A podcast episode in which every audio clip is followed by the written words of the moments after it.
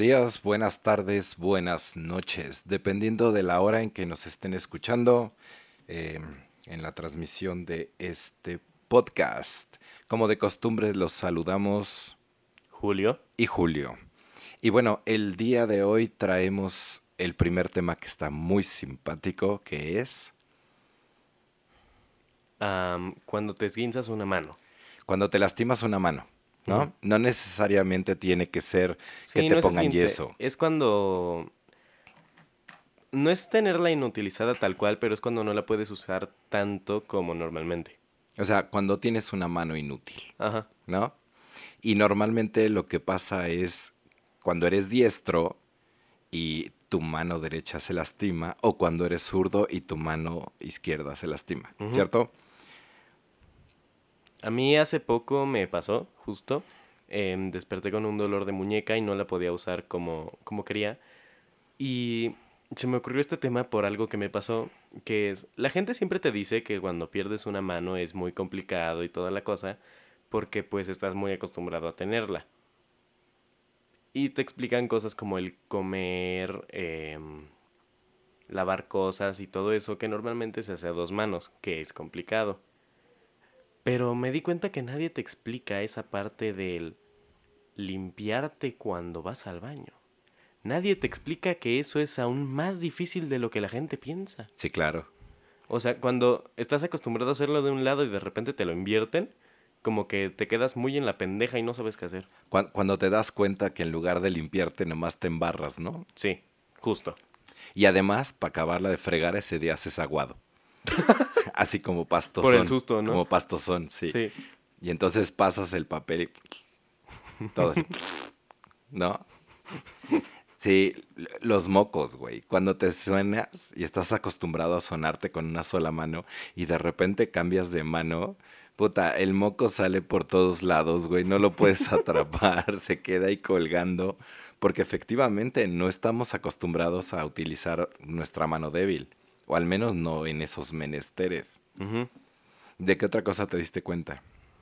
que la mano, por así decirlo, torpe, que es la que no usamos, em, tiene más fuerza y más descontrol. Entonces aprendemos a darle más estilo a la mano, en mi caso derecha, o sea, la mano que sabemos usar. Y la otra se queda como como el aditamento ahí que está por si acaso. Es como la combinación del amigo elegante y el amigo grande y bruto Ajá. pero son tus manos en vez de ser humanos. Fíjate que un día vi la historia de una mujer que nació sin manos, ¿no? Nace con pues, muñones en los brazos prácticamente. Y toda la vida desarrolló eh, esta habilidad que nosotros tenemos a nivel manual, pero con los pies. Y para ella sus pies son sus manos. Entonces ella utiliza todos los adornos que nosotros traeríamos en las manos, lo utiliza en los pies. Pero lo más cañón es que tiene un hijo, tiene un bebé, y lo cambia, lo carga, le echa talco y hace todo con los pies. O sea, es impresionante la mujer, ¿no? Y a veces nosotros con todo y las dos manos, puta, no le atinas, güey, y no sabes qué carajos. Pero la señora está impresionante, lo hace todo maravillosamente bien. Y nosotros, pues digo, nos lastimamos un dedo, una mano, lo que sea, y empezamos con el rollo de, güey, ¿y ahora qué hacemos? Sí. ¿No? Como que, que- y, y no solo el fuerte, o sea, cualquier dedo, el del pie o cualquier cosa así, y te sientes inútil, te sientes torpe. Si agarras algo, te duele y es como de mierda, otra vez no puedo hacer esto. Ajá. O, o de repente, pues ya inconscientemente metes el dedo y vuelves a gritar y dices, me relleva la chingada. De hecho, ¿sabes qué? Es la maldición, por ejemplo, del dedo chiquito del pie. Sí. Puta, ese es un clásico. O sea, de verdad, el dedo chiquito y los muebles tienen una especie de affair, así como muy rudo, porque normalmente siempre que te pegas en el pie, te pegas en el dedo chiquito. Sí. Y luego cuando ya te duele o lo tienes medio, pues no entablillado, porque realmente nada más lo unen al otro dedo, este, puta, sientes que no puedes caminar y andas ahí cojeando, ¿no? Te pones el zapato y sientes que la Virgen te habla. O te empiezas a caer, ¿no? Te vas de ladito. Ajá, entonces, qué, qué simpático, cómo, cómo no somos conscientes de que todo sirve, de que todo funciona, Pero cuando nos lastimamos algo, sí decimos, güey, ¿qué onda? O sea, hace falta. Sí, no estamos conscientes de todo lo que hacemos con todo el cuerpo. Porque muchas cosas la, el propio cuerpo las desarrolla automáticamente sin que tú estés consciente del cómo. Por ejemplo, tú, no, tú no aprendes a respirar manualmente. El cuerpo lo hace por inercia. Sí, ya está ahí, ¿no? Y obviamente depende del sistema nervioso central y todo este boleto. Pero lo simpático es que cuando tienes, por ejemplo, gripa, aunque es automático, si estás como de... Sí. ¿No? Intentando como respirar supuestamente normal, este, y pues obviamente no puedes. No, no se puede. De repente el magnífico moco silbato. Al que silba. Uta, es una maravilla, sí, claro. sí, que ya te vas a dormir y de repente... O cuando ya estés dormido y te despiertas. Por el moco. Ajá. El silbido. Sí. Tú piensas que hay alguien más en la habitación y no eres tú. sí. Así Pero además, yo, yo, creo que a todos nos ha pasado, ¿no? Esa padre de. Esa parte, perdón, del moco silbante. Esa es una. Dos, de e, e, esta parte como cuando tienes gripa es muy, muy, em, muy clásico que de repente se te tapa una fosa nasal y la otra no. Entonces como que respiras bien de un lado, pero del otro no. Sí. Y luego la noche siguiente es al revés. Sí. Entonces ya andas así como a la mitad. Otra cosa que creo que a todos nos ha pasado, sobre todo en invierno, es que hace un chingo de frío ya, nos tapamos, nos metemos en la cobija, nos acostamos, ya estamos súper cómodos y de repente, ¡pum! Un pedo. Sí, o pipí. Ajá. No, pero el problema con el pedo es que como ya estás todo tapadito y tal, el pedo pues sube hacia donde hay ah, salida de aire. Pero hay que comprimir la, la sábana así chingón para que no se fugue. Sí, y a lo mejor hasta te aporta calorcito. de repente sí te lo, te lo fumas tú y te lo tienes que fumar. Sí, dicen que los pedos son como los hijos, güey. Uno solo aguanta los propios. Y a veces ni siquiera. y a veces ni siquiera. Sí, cuando anda. Fíjate, en la escuela yo tenía un amigo que le decíamos el escorpión, güey. Porque tenía veneno en la cola, el cabrón. No nos sabes. O sea, de repente sí se nos fumigaba. Mala onda. Mala, mala onda. Pero bueno, entre estas situaciones de las lesiones, por ejemplo, yo te puedo contar que en alguna ocasión yo jugaba básquetbol y en alguna ocasión me lesioné el tobillo. Fueron creo que cerca de ocho meses ya de recuperarme muy bien, ¿no? y, y, estuvo muy simpático, porque de verdad mi cuerpo como que adquirió este control y me decía, no, güey, todavía no. Y no, todavía no. Y yo quería ya correr o, subir las escaleras y no. O sea, un día casi me voy de boca porque metí el pie y en automático lo jalé hacia arriba y puta, pues tuve que detenerme con las manos. ¿no?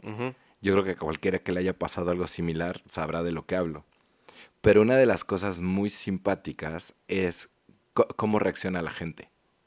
Porque yo me acuerdo mucho que era de, te ayudamos a subir, ¿no? Te cargamos, este, ¿dónde te ponemos? Incluso en la escuela que yo iba, en el recreo no podías estar ahí, o sea, no podías estar en, la parte de los salones, tenías que estar abajo. Pero pues yo obviamente no podía estar subiendo bajando escaleras. Entonces me dieron permiso de quedarme ahí.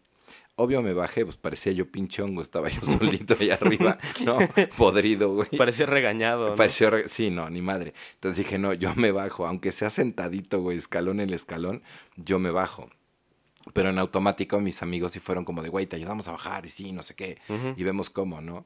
Y es simpático porque vemos una persona lesionada o, que tiene algún tipo de vendaje y eso o lo que sea. Y sí, como que en ese momento decimos, ah, pobre, vamos a ayudarle. Claro, no le ayudamos ni con el moco chiflador, ni tampoco a limpiarse, ni cosas por el estilo. A veces hasta lo empeoramos. Ajá. Pero imagínate, imagínate limpiarte con yeso, güey. Bueno, lo bueno es que los médicos ya te dejan así como los deditos en curva, ¿no? Con el yeso. Sí. Pero pues no, imagínate. No, y después capaz si tienes que empezar a limpiar el yeso, ¿no? Porque pues como, que algo falló ahí. sí, sí. la, firma de quien no te gusta y le pasas ahí el... Había un... Bueno, se hacía una especie de, de sketch con un boleto de metro, ¿no? Que le cortaban la parte del centro y metían ahí el dedo y era para limpiarte. ¿no? Y te limpiabas con el dedo, luego sacabas el boleto del metro, ya te limpiabas así. Y este, y pues ya te limpiabas al final la uña, ¿no? Con el pedacito que habías guardado. Y- pero pues ahora imagínate con la mano izquierda, ¿cómo le haces? ¿No? Si estás lesionado, la ¿cómo, cómo le haces? Pues está cabrón. Ujú. ¿no? Pero sí, creo que hay partes en el cuerpo que son como muy importantes. Digo, todas son importantes, pero en cuestión de movilidad y que cuando llegamos a tener un cierto problema, sí es como, em, como, como que realmente nos, nos llama mucho la atención. O sea, sí nos saca, nos trae al presente. Como que dices, esto lo hubiera hecho automático. Sí. Esto lo hubiera hecho de tal manera y ahorita puta no puedo ni comer. Sí, algo de lo que estabas súper confiado, de repente te frenas antes de hacerlo y hasta a ti te saca de onda. Y algo que para, aparentemente era muy sencillo. Ujú. En alguna ocasión cuando me sacaron una muela, también me pusieron un montón de anestesia. Y estaba yo muy nervioso. Entonces la anestesia tardó tiempo en hacerme efecto. Y ya cuando salimos del dentista, pues obviamente vino todavía un sobreefecto de la anestesia. Entonces yo no sentía la boca, o sea, me sentía verdaderamente idiota, ah, medio podía hablar, pero además eh, fuimos a comer y entonces pedí una sopa, no no sabes qué relajo, o sea, de verdad. Yo intentaba comer la sopa y se me escurría, güey, y decía yo, qué pendejo. Y luego, pues no podía pedir un popote porque creo que pedí además sopa de tallarines, una madre parecida. Y entonces dije, no, puta, pues con el popote menos, ¿no? Este, y ahí como podía. Y además mi- mis sentidos me decían que tenía yo que inclinar la cabeza y, y, pues medianamente meter la cuchara, pero yo no sentía que podía cerrar los labios. Entonces era lo más simpático. Y los de la mesa de enfrente sí me voltearon a ver como diciendo, ay, pobrecito, güey, ha de tener un rollo ahí neurológico o algo medio grave. Y dije, bueno, güey, pues ahorita no puedo decirles que no, ¿no? Porque ni alegar, porque como tenía la boca dormida, pues también hablaba yo rarito, ¿no? Entonces dije, bueno, ya, ya, ahora comprendo así como a la gente que sí tiene ese, ese mal, ¿no? Dije, pues sí, ya medianamente sé lo que sienten. Pero sí estuvo muy simple. Digo, algo tan sencillo como los labios, güey. ¿No? Como, como tomar una cuchara y, y- y tomar la sopa. Sí.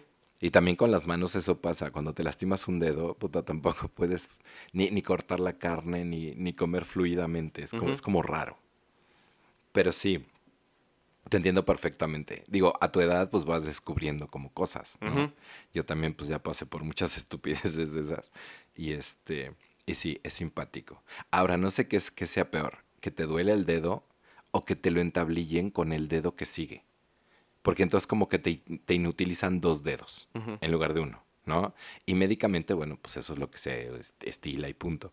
Pero para ti que estás con tu manita y tus dos dedos entablillados, pues es una joda. Sí. O sea, de verdad es una joda. Y luego ya que te quitan el vendaje o, o- o el eh, micropor, te quedan pegajosos los pinches dedos. Entonces te empiezan a pegar con otros así como dos días. Ah, Es asquerosito, muy asquerosito. no, y qué horror que te empiece a sudar abajo del yeso. Fíjate y no que yo poder tengo, hacer nada. Sí, yo tuve un amigo que se metió en una regla porque le picaba. Y entonces ahí como podía el güey se iba metiendo la regla hasta que se, se podía rascar donde le picaba. Porque pues se ve con el yeso puesto no puedes, ¿no? Mi única anécdota con una regla tenía que ver con ladrillos, eh, tablones de madera y la escuela. No me preguntes cómo, eh, los estandartes, por así decirlo, donde teníamos todos, todos los libros y tal, tenían ladrillos. Los ladrillos soportaban todo el pedo. Entonces se nos ocurrió meter una de las reglas de metal entre dos ladrillos. Para esto no estaba ninguna de las dos maestras de los dos salones que estaban juntos. Y pues niños de quinto de primaria haciendo estupideces de niños de quinto de primaria. Terminamos rompiendo tres reglas. Una por presión, otra por jalarla. Porque ya venía la maestra y no la podíamos sacar, entonces la jalaron y se quedaron con media regla. La cuarta terminó saliendo volando, sa- saliendo volando por la ventana. Y la tercera creo que la rompieron de un madrazo. Sí, normalmente la ciencia aflora cuando no hay adultos cerca. ¿no? Esta parte experimental.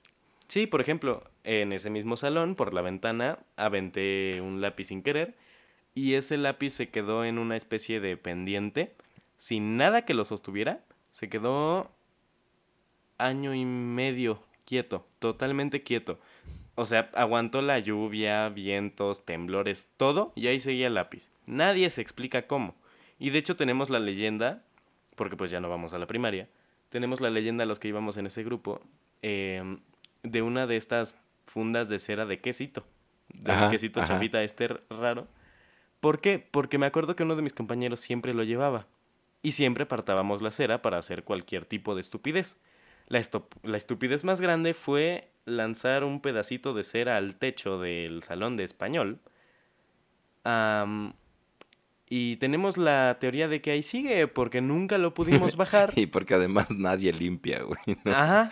Y de hecho también tenemos la teoría de que hay un balón, porque la escuela está al lado de dos casas.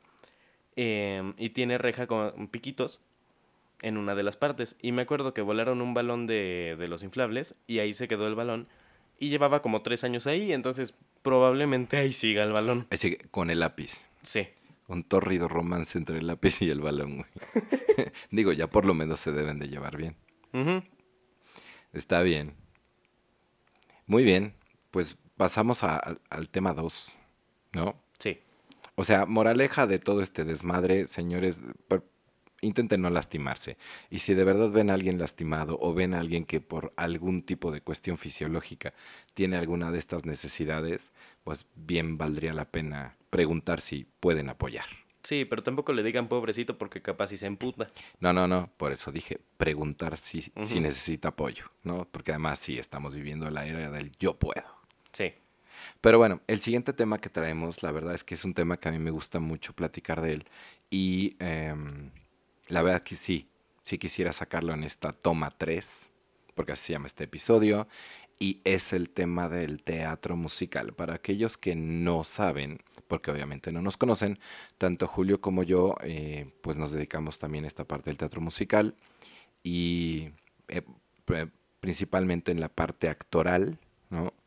Eh, y bueno, pues ya estamos próximos a regresar ahora sí, porque ya el semáforo epidemiológico nos lo va a permitir a, entrar otra vez en esta, en esta parte. Entonces cuéntanos un poquito, Enano, cómo está la situación. ¿Cuándo sentiste tú como este, este esta cosquillita de decir, güey, pues a lo mejor yo puedo entrarle a este rollo? sonará mamón, literalmente, porque entré por mamón. Em, yo me acuerdo, justamente en la primaria, los malditos cursos, bueno, no cursos, finales de año, este, festejos de Navidad y toda esa mamada, eh, nos ponían a cantar y a bailar y a hacerle al pendejo y a tocar la flautita. Lo único en lo que no la daba era la flautita porque me cagaba la flautita. Pero en el baile y en el canto era como... Y, se notaba desde los papás, o sea, desde la perspectiva de los papás, se notaba que te cagaba la flautita. Creo que todos. entre otras muchas cosas. eh, y de hecho, si alguien me ha visto en el escenario bailar, sabe que algo que a mí me cuesta mientras bailo es sonreír. Y esto viene también de la primaria. En la primaria yo estaba tan amargado con los malditos bailes porque estaban tan feos, todo el mundo iba a destiempo, la música no era la original y todos los desmadres que siempre tenía cara de emputado. Hay videos que lo Ajá. que lo confirman, sí. Entonces como que se me quedó la tradición de tener cara de emputado cada vez que bailo, no sé por qué. Em, bueno, ese no era el tema. Un día llegué a la escuela y uno de mis amigos, un grado menor, me da una invitación. Y me dice, yo estoy en esa obra. Esa invitación era a la obra de Cats que él estaba montando junto con una academia de teatro. Él estaba estudiando ahí, total, me invita a la obra, voy, la veo. Em, me gustó mucho, de hecho le tengo mucho aprecio a Cats justo por eso. Em, termina la obra, salgo para despedirme de él, felicitarlo y toda esa cosa. Y me encuentro a otro amigo, un grado mayor em, de mi primaria. Y me dice, güey, ¿qué haces aquí? Y yo así de, ah, vine a ver a un amigo. Y me dice, ah, es que mi hermana está aquí. ¿Qué onda, güey? ¿Cuándo nos vemos? Total, continuó la plática y vi esa obra tres veces. Una por mi cuenta, entre muchas comillas, que fue cuando me invitó este mi amigo de una generación atrás. Ajá. Después, otra vez, cuando me invitó el de la generación mayor. Y creo que la vi otra vez, no me acuerdo. Sí, sí, la vi tres veces o dos. Em, pero bueno, la vi y después salimos y vimos que tenían anunciado un curso de verano en la misma academia. Em, y le dije a mi abuela, porque fui con mi abuela, le dije, ¿podemos ver qué onda con eso? Y me dice, sí, vamos por el boletín que tenían ahí. Total, los vemos y tal. Y creo que lo platiqué con, con ustedes. Y em, llegué a la conclusión de que quería ver qué pedo con el, con este, con el curso este. Total, me meto al taller de verano, estaba yo como que muy friki, la gente no me terminaba de caer bien, entre que sí, que no, que el canto. los malditos de calentamiento de danza les tengo un odio y a la danza a veces también. Eh, que creo que es la única materia que me salto a veces. Ajá. Em, ahí eh, conocí el Skydance, que es una de mis pasiones. Eh, para la gente que no lo sepa, es como treparse a las cortinas y hacer un baile ahí subido. la gente, mucha gente lo, lo relaciona con, con, una obra que se llama Hoy no me puedo levantar, que en su versión original sacaba precisamente estas acrobacias con telas colgadas del techo. Total, aprendí a hacer eso, aprendí a cantar, a bailar, un poco a la actuación, termina el curso de verano y vemos el anual. Justo cuando íbamos a la mitad del curso de verano, me acuerdo perfecto que llegaron todos los de Cats. Bueno, no todos, pero la mayoría del elenco de Cats. Y yo no sabía qué pedo, porque además yo los conocía maquillados, de gato. Y de repente se me acerca uno y empieza a platicar conmigo y la chingada. Y él seguía maquillado. Y de repente, la siguiente vez que los veo, porque para esto estábamos planeando la inauguración de la academia en otra sede, que es donde estaban dando el curso de verano, em, se acerca y me dice, oye Julio, ¿cómo estás? y tal. Y yo así, ah, sí, muy bien, pero no tenía ni puta idea de quién era. Hasta que ya le reconocí la voz y ya nos hicimos amigos, pero yo lo conocía con el maquillaje de gato, entonces me sacó mucho de pedo al inicio. Total, hacemos la, la inauguración, salimos en televisión, shalala, shalala, y conocí a López Tarso, ficha amarilla, si no mal recuerdo, y no me acuerdo cuánta gente más. continúa mi carrera, terminamos em, el anual, en el anual presentamos El Principito. Ahí fue donde saqué, eh, creo que mi papel favorito hasta la fecha, que es El Borracho, y otro que era El Farol. También hice de, de general, pero ese no estuvo tan divertido, porque además no lo elegí yo. Ojo, querido público, el borracho no le viene de familia, punto número uno. Sí, fue, fue de un amigo de, de mi mamá. Y punto número dos, el farol sí, fue un farol, literal. O sea, no, no el típico farol de los ochentas de, ah, ese güey está faroleando. No, no, no, fue un farol. Yo era el encargado de apagar el farol, sostener el farol. Es que les explico, estábamos en un grupo con una niña chiquita que le tocó de hacer de farolera. Y como no tenía como mucha idea todavía, me tocó a mí hacerle de apoyo, porque además hacíamos bonita pareja eh, arriba del teatro. Em, hago de farolero, bueno, del farol, ella hace del farolero, me encargo de apagar el farol, shalala, shalala, pero ni siquiera había llama, o sea, todo era imaginario. Y le daba peso con expresiones, ni siquiera tenía yo que hablar, y así logramos hacer una escena bastante icónica, creo yo. Total, Termina el principito, todo muy bien, todos contentos. Entro al siguiente curso de verano.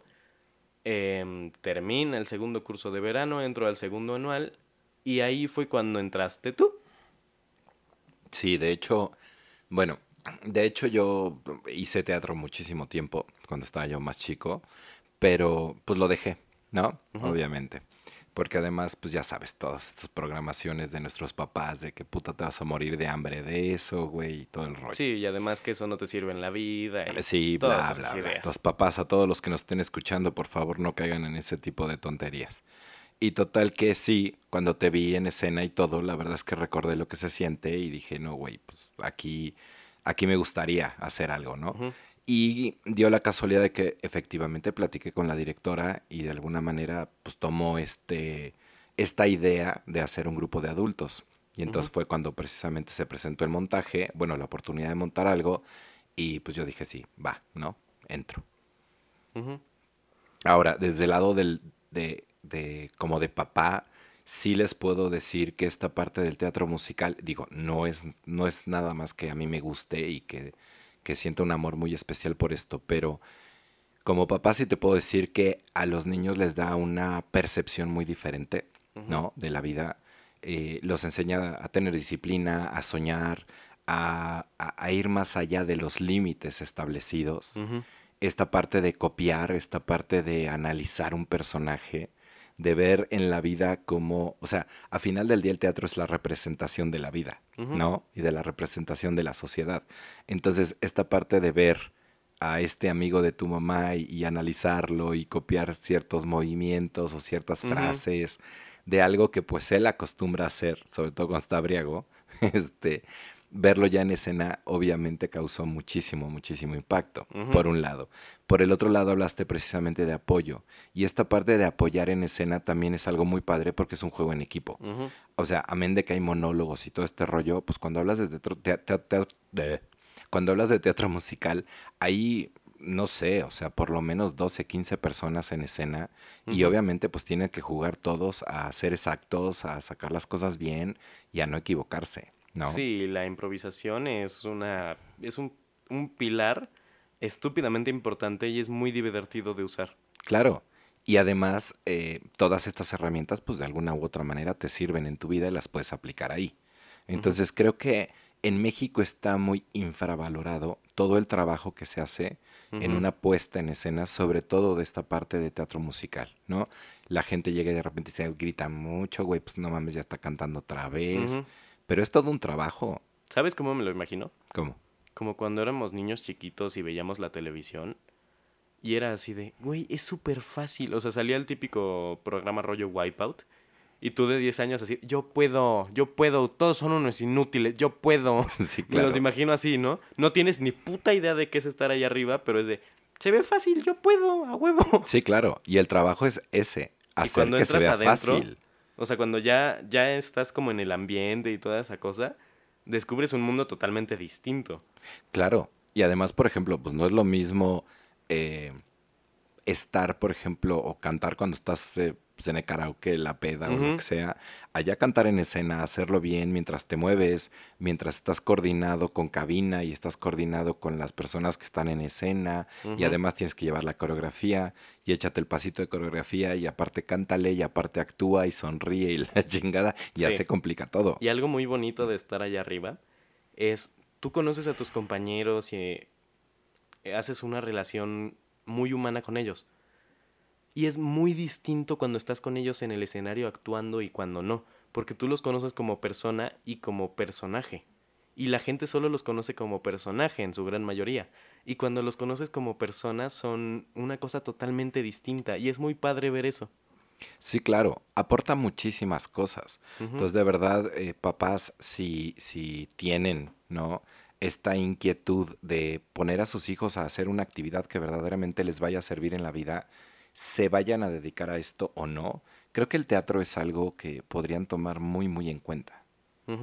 Y no solo el teatro musical, digo, también el teatro, el teatro normal, pero el teatro musical te da un- un- una dimensión muy, muy, muy diferente de las cosas. Sí. Además que conoces un montón de gente porque obviamente pues pasas a formar parte de toda una compañía Y no nada más a lo mejor de dos o tres personas que están en escena, Sí. ¿no?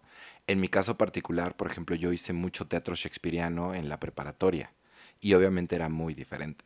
Entonces me acuerdo de una ocasión, un- una anécdota de cuando, pues ya sabes, ¿no? Teníamos que salir así con, con el zapatito y la mallita y, y los shortcitos, bueno, se llaman knickers, ¿no? Pero los knickers y todo el boleto, porque así se vestían en aquel entonces. Se nos hizo muy fácil el decir, bueno, pues vamos a comprar unas pinches pantimedias así de mujer, ¿no? Mayones, tal cual, gruesos, blancos, y pues ya con eso damos la piña. Pues sí, padrísimo, fuimos, las compramos todo el rollo, pero a, a la hora de ponérnoslas, pu- pues güey, eso está hecho para mujeres, no para hombres. Entonces, hay- hay, hay una falta de espacio en cierto lugar, ¿no? Una, una carencia de diseño para hombres. Y pues sí nos dimos cuenta que era algo muy importante. No podíamos ni siquiera respirar bien con esa madre. Y además, pues lógicamente traíamos todo aquello eh, no solo presionado, pegado, mala onda. Tengo una pregunta. Tú que ya lo experimentaste. ¿No se rozó alguno de ustedes? No, porque fíjate que lo que hicimos fue cortarlas. Ah. Las cortamos, sí, no, no, no, a ver, no hubo manera de poder mantenerlas así. No, no Entonces mames, porque... tuvimos que cortarlas y cortamos como una especie de diamante y nos quedó mucho más cómodo. Entonces no fue tanto problema. Sí, porque si no sería como la telita del traje de baño, pero con un corte que no te acomoda. Exactamente. Y además te presiona, o sea, de verdad no tiene espacio. Y por el otro lado, pues bueno, tampoco era una cuestión de bailar. Nada más caminabas, entrabas a escena, te parabas, decías tus diálogos y cosas parecidas. No, e- e- este tipo de teatro no es un teatro muy activo, ¿no? Físicamente no es demandante. Entonces no había tanto problema. Y como aparte, pues luego llevabas los knickers encima y todo, tenías como bastante protección. Pero yo recuerdo mucho esa anécdota porque fue cuando me di cuenta que no todo es como lo pintan y no todo es tan fácil de resolver. Porque en nuestra mente dijimos, ah, güey, pues a huevo, ¿no? O sea, vamos ahí, compramos dos, tres. Y, y además compramos las económicas. O sea, las más chafas, porque, pues, güey, nada más son para subirte de escena. Pero obviamente después dijimos, ¿sabes qué? No. O sea, esto está del carajo. Y años después canté en una estudiantina. Y entonces el uniforme era muy parecido. Y ahí dije, no, calceta, güey, calceta larga. O sea, sí me pican las piernas y todo, pero la calceta es infinitamente mejor a ponerme unas pinches mallas que además dan un calor del carajo. Sí. Y con los reflectores y todo el rollo, o sea, las luces y toda la onda, todo el atuendo, bueno, el vestuario eh, y las cosas estas, era horrible. ¿no? Pues tú tenías que seguir interpretando y a lo mejor la escena era de invierno, güey, y te ponías todo lo que te llevabas para representar el invierno y por dentro te estabas cocinando. Sí. A mí me pasó también en una ocasión, las capas de la estudiantina son de lana y el forro, pues es un forro de poliéster. Entonces lo mismo, o sea, a estas temperaturas que estamos ahorita, 26, 28 grados, Te asas. y trepado ahí en el escenario con las luces, no bueno, o sea, chorreábamos, goteábamos. Sí, y encima como eran varios, se acumulaba el calor. Sí. Y en una ocasión también le ayudó un amigo que estudiaba comunicación a hacer un video. Y el güey me dice, vamos a la feria. Ah, pues órale, padre. Oye, échame la mano. El, el video es sobre una, sobre una canción de Laura Pausini y, este, y tú vas a hacer un mimo. Ah, pues padrísimo, güey. Entonces llevaron maquillaje, maquillaje teatral, pero no sabían cómo aplicarlo. Oh, Y Yo tampoco. Eh, porque nunca nos habíamos puesto maquillaje a ese nivel, ¿no? Entonces, como yo no conocía, dije, bueno, pues estos güeyes deben de saber. No, no, no. O sea, el maquillaje teatral se, se pone con los dedos, pero se pone como, digamos, como en puntillismo, ¿no? O sea, vas sí, pegando. con las huellas. Ajá. No, aquí fue una untada de maquillaje, güey. No, no sabes. Como o si sea, fuera crema. No, sí, exacto, como si fueran albañiles resanando una pared. Pero además, pues compraron todo lo más barato también, lo más económico. Entonces, también un labial negro. Cuando me lo pusieron y se secó esa madre, te juro que yo me sentía Johnny Laboriel, güey, así con los labios todos gordos, gordos, gordos. y como era mimo, pues no hablaba, pero de todas maneras no podía hablar bien. Y en la feria llevaba yo un traje negro, este, precisamente maquillado de mimo, y no mames, el sol estaba terrible. Pero el maquillaje teatral no te permite sudar por fuera del maquillaje. Ujú. Sudas como por dentro del maquillaje. Sí, es como una era, máscara. Era horrible. O sea, te juro que era horrible. Y nos aventamos todo el día grabando. Al final le dije a este güey, jamás vuelvo a trabajar con, con tu maquillista. Y no mames, güey. O sea, de verdad, media hora más y yo me hubiera ido sin terminar nada.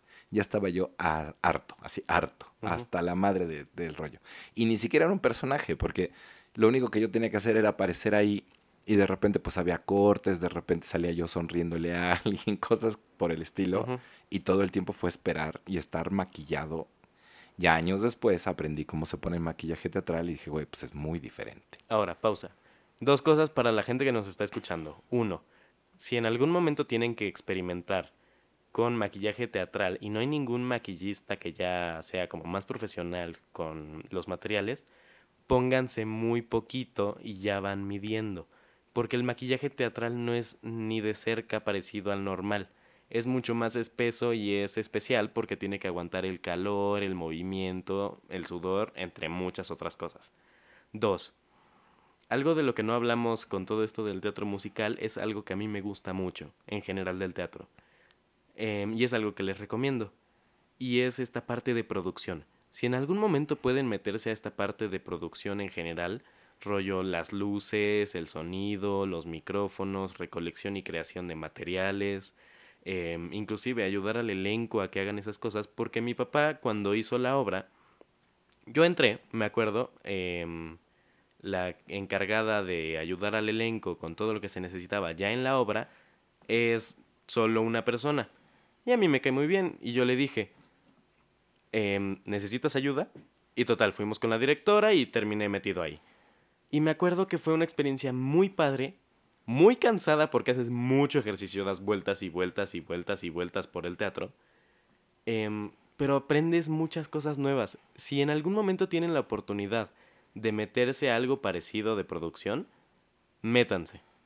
Sí, porque además el teatro tiene varias esferas. O sea, obviamente a lo, lo, que más vemos o lo que vemos como público, pues es esta parte de los actores, ¿no? Del elenco.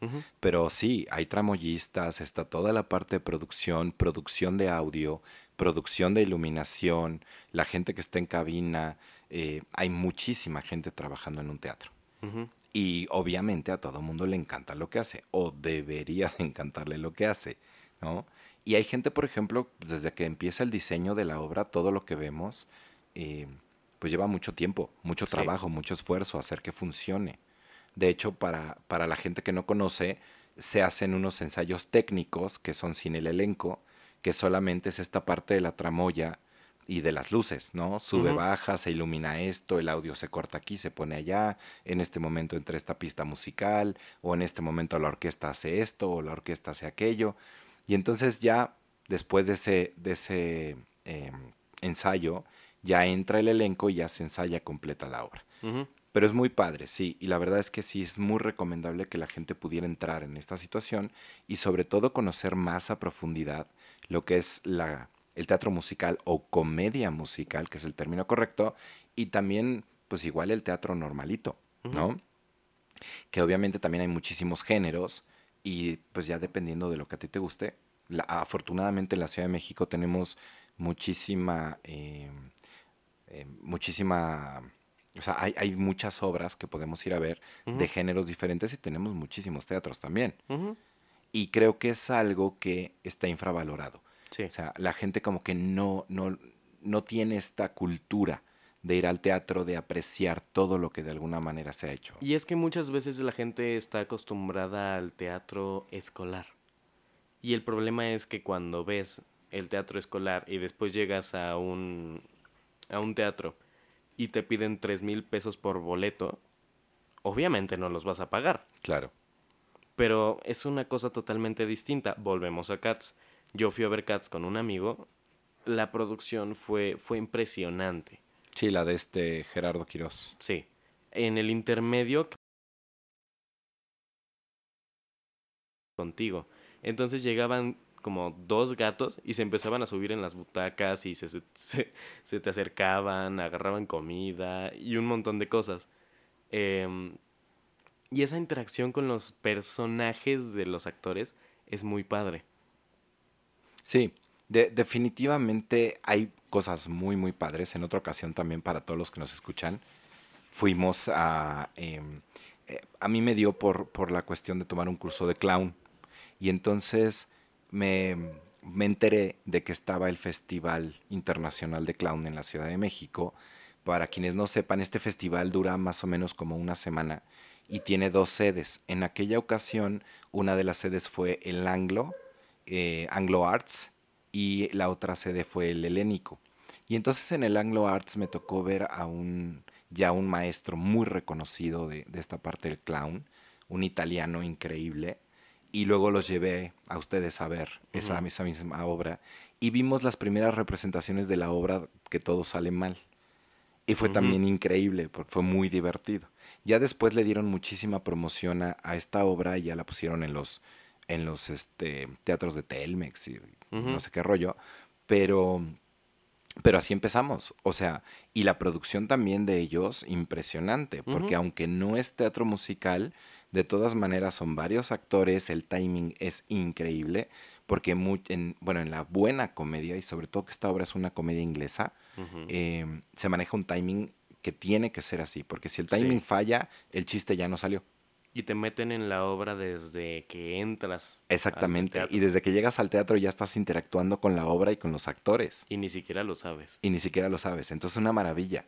Yo creo que en México sí valdría la pena esta parte de darle un poquito más de apoyo a toda esta expresión cultural de la parte teatral, porque de verdad es algo que si te metes un poquito más, empiezas a conocer y sobre todo interactúas con ello, te das cuenta que bueno, es totalmente diferente a simplemente estar viendo algo que pasa en pantalla.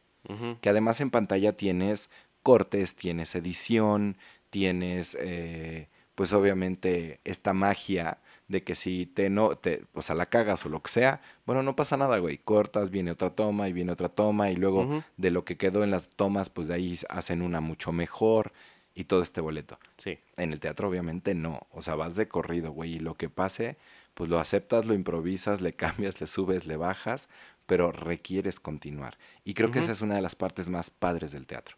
Además de que ves gente de carne y hueso. O sea, no está filtrado por una pantalla o por un medio diferente, ¿no? Sí. Que es, por ejemplo, el- a veces yo digo, bueno, eh, esta gente, por ejemplo, que sale en TikTok, ¿no? Ahí bailando en su desmadre, pues está bien chingón, güey, porque estás atrás de una pantalla y además tienes como esta protección de la misma, de la misma aplicación, de que pues no te pueden contactar o no te pueden mentar la madre.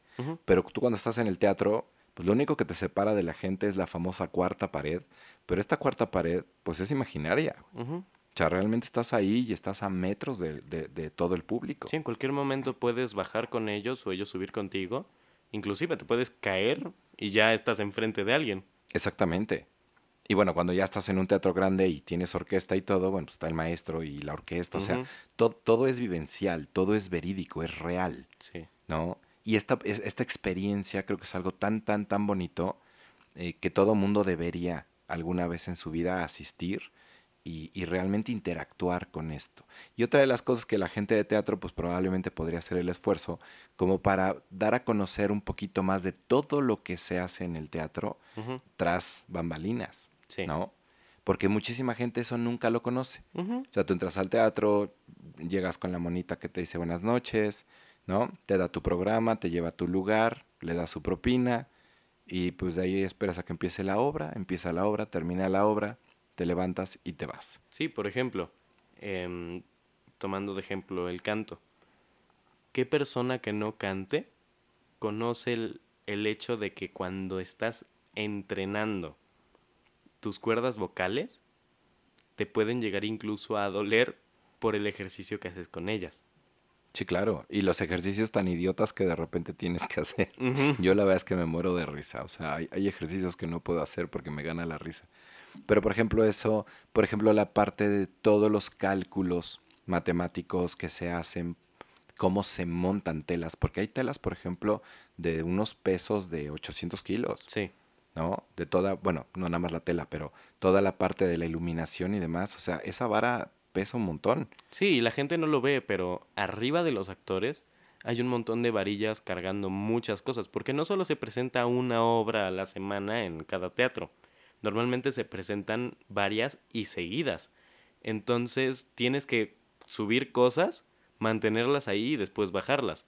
Yo me acuerdo cuando tú estuviste en la obra, cuando llegamos volteé hacia arriba y estaba toda la escenografía de las otras obras ahí arriba. Exacto, pero ¿cómo las subes? ¿Cómo las bajas? ¿Cuánta gente eh, está en ese rollo? ¿Qué es lo que tienes que hacer para bajarlas, subirlas sin que la vara se vaya porque tienes unos contrapesos? O sea, toda esa producción, todo ese diseño, es, es como muy padre entenderlo. Sí, El otro día también vi, por ejemplo, todo el diseño de iluminación. Ahora hay unos equipos que pueden manejarte cerca de mil configuraciones de luz y todas pues son programables. Entonces el diseñador de iluminación arma todo su relajo, luego lo metes en consola y de ahí obviamente te- la- la- las, las luces ya son automáticas. Pero hacer todo ese trabajo, a lo mejor hay gente que le encanta y hay gente que no cree o no sabe que todo esto es posible precisamente dentro de un teatro. Sí, o por ejemplo, ¿qué es lo que pasa con los props? Yo me acuerdo, justo volvemos a la obra. Había una puerta y en medio de un número musical el segurito de la puerta empezó a fallar, porque la puerta no era una puerta real. La puerta fantasma. Ajá.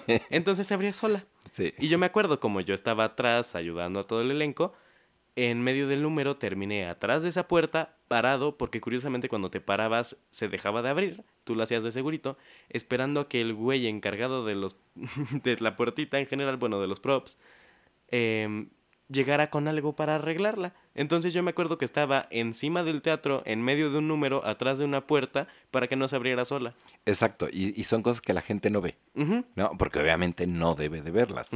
Pero todo este correr de gente de un lado al otro, eh, la parte de cuando, cuando tienes ya poco tiempo para empezar la función y estás eh, vocalizando, y cada quien vocaliza en el desmadre que quiere y parece un montón de, de- de gritos por todos lados. Las nubes de polvo, bueno, de polvo en el cuarto de maquillaje. Eh, Sí, sí, sí, también esa es otra, ¿no? Peinado, maquillaje, los, los, eh, los camerinos, que de repente, bueno, a nosotros nos tocó, ¿no? Eran números de cambios muy rápidos, teníamos, no sé, dos, tres minutos para cambiar el, el, el vestuario, y pues no es como en el National Theatre de Londres, que ahí hay todo un equipo que ya te espera con el vestuario y tú nada más das dos pasos y ya tienes No, el ni nuevo. madres, aquí te la tienes que poner Exactamente. tú solito. Entonces, sí era todo un relajazo, pero muy divertido. Y creo que mucha gente no conoce todo esto, ¿no? O ir al baño. O ir al baño. Con el micro, con todo este, la escenografía puesta encima, con un montón de cosas, se complica. O justo ahora que sacamos lo de los micros, cuando te ponen mal el micro y se termina ahogando por el sudor. Sí. Que sí sí, pasó. sí, tuvimos un micrófono ahogado por el sudor. Y también en una escena a mí se me desconectó el micro, porque me senté y no estaba bien conectado y se botó. Sí. Sí, hay muchísimas cosas, pero es cuestión de vivir la experiencia. Entonces, de verdad, por un lado están los papás que de alguna manera quieran todavía entrarle este rollo, les llame la atención, es posible. Y por el otro lado también está la situación de, de impulsar a los hijos, porque verdaderamente eh, creo que lo que te pasó a ti es lo que realmente debería de pasar con la gente. Esta parte que llegue alguien que tú conozcas, un amigo, y te diga, mira, ven, estoy en este lugar o estoy en esta obra, y que a partir de ahí, pues tú dices, órale, voy, y te empieza a gustar y empiezas a ver las cosas de una manera diferente, Sí. ¿no?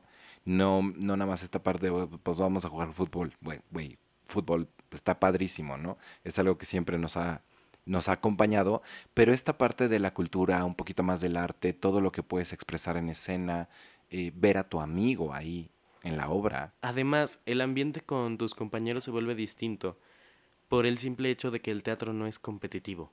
El teatro tiene que ser meramente en equipo donde todos cooperen con todos. claro. Porque si uno falta, la obra se cae.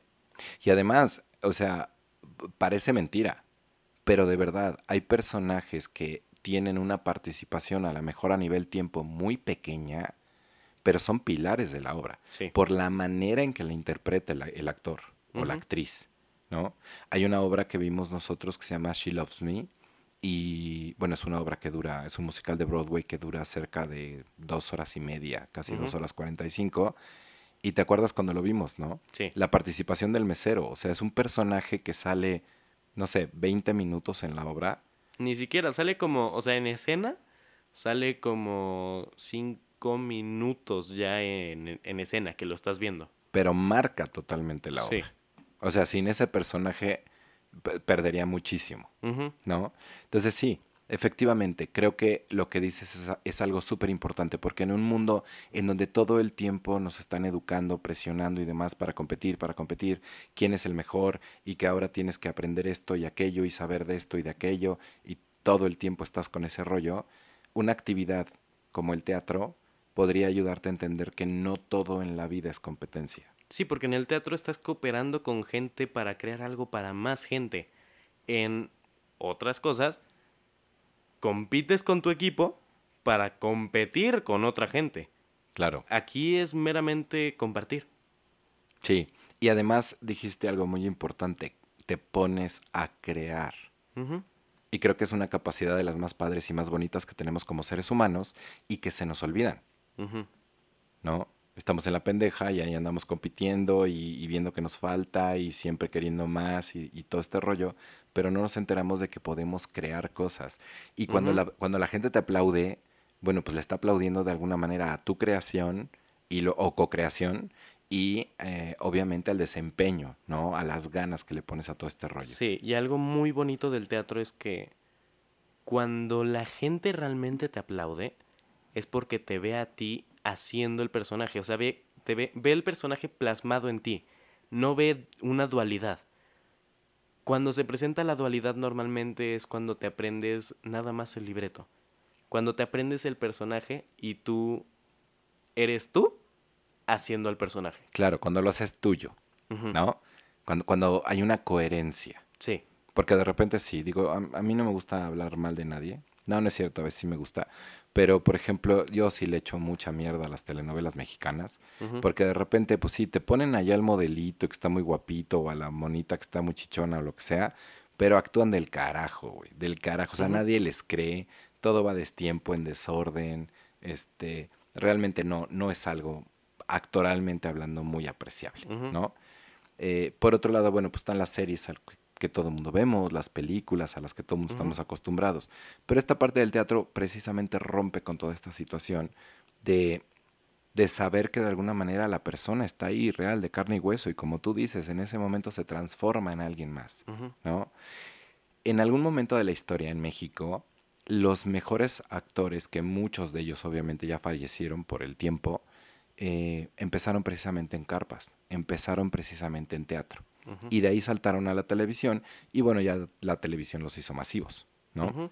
Es mucho más fácil que un actor de teatro salte a la televisión a que un actor de televisión lo haga bien en teatro. Sí.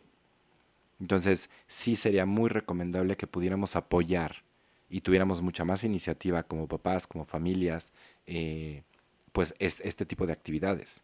Porque además otro de los, de los eh, ingredientes padres que tiene esta parte del teatro es cómo proyectas las emociones. Sí. Y cómo despiertas esa emoción en alguien más, ¿no? Y no necesariamente solo en el público, en tus compañeros. Claro, porque si es real en escena, entonces es real para el público.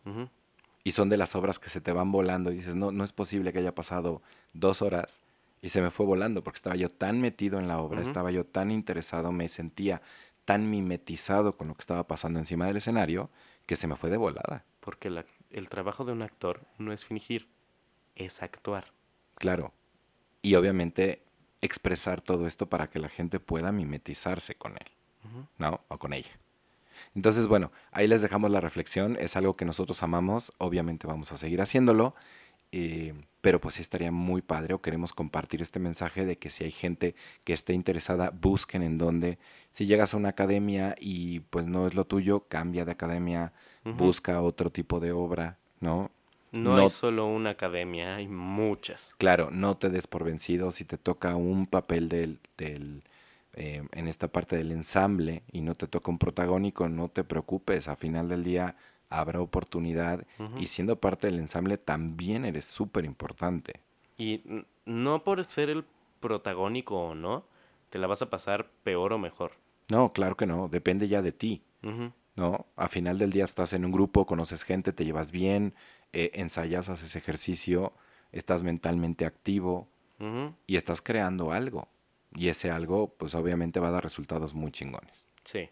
Entonces, eh, pues ahí se las dejamos. ¿No? Ahí se las dejamos para que, para que puedan eh, darle una pensadita, pero sí estaría muy, muy padre que muchísima más gente pudiera no solo entrar en este tipo de academias, sino también que asistan a las obras. Hay muchísimas obras en México, como dijiste hace rato, ¿no? Las más populares, las que vienen de Broadway, pues normalmente son obras caras, en boletos caros.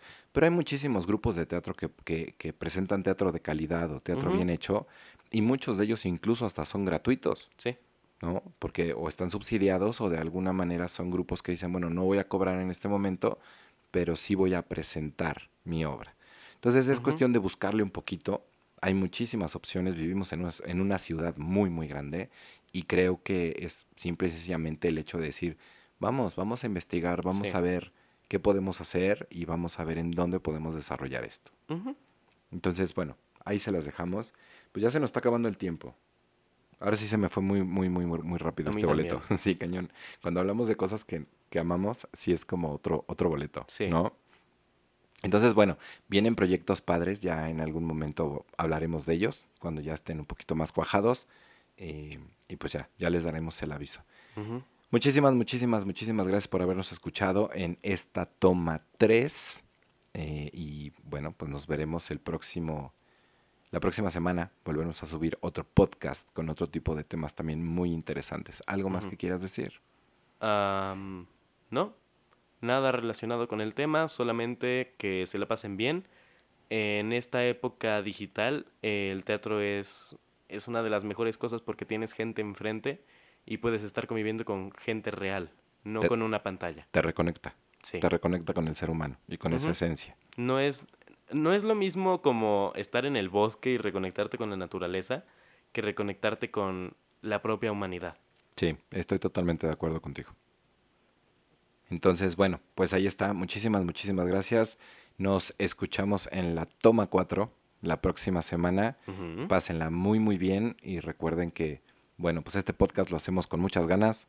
eh, y pues ya. Ya, Sale. fin se acabó. Fin se acabó. Nos vemos el próximo jueves. Bye. Pásenla muy bien.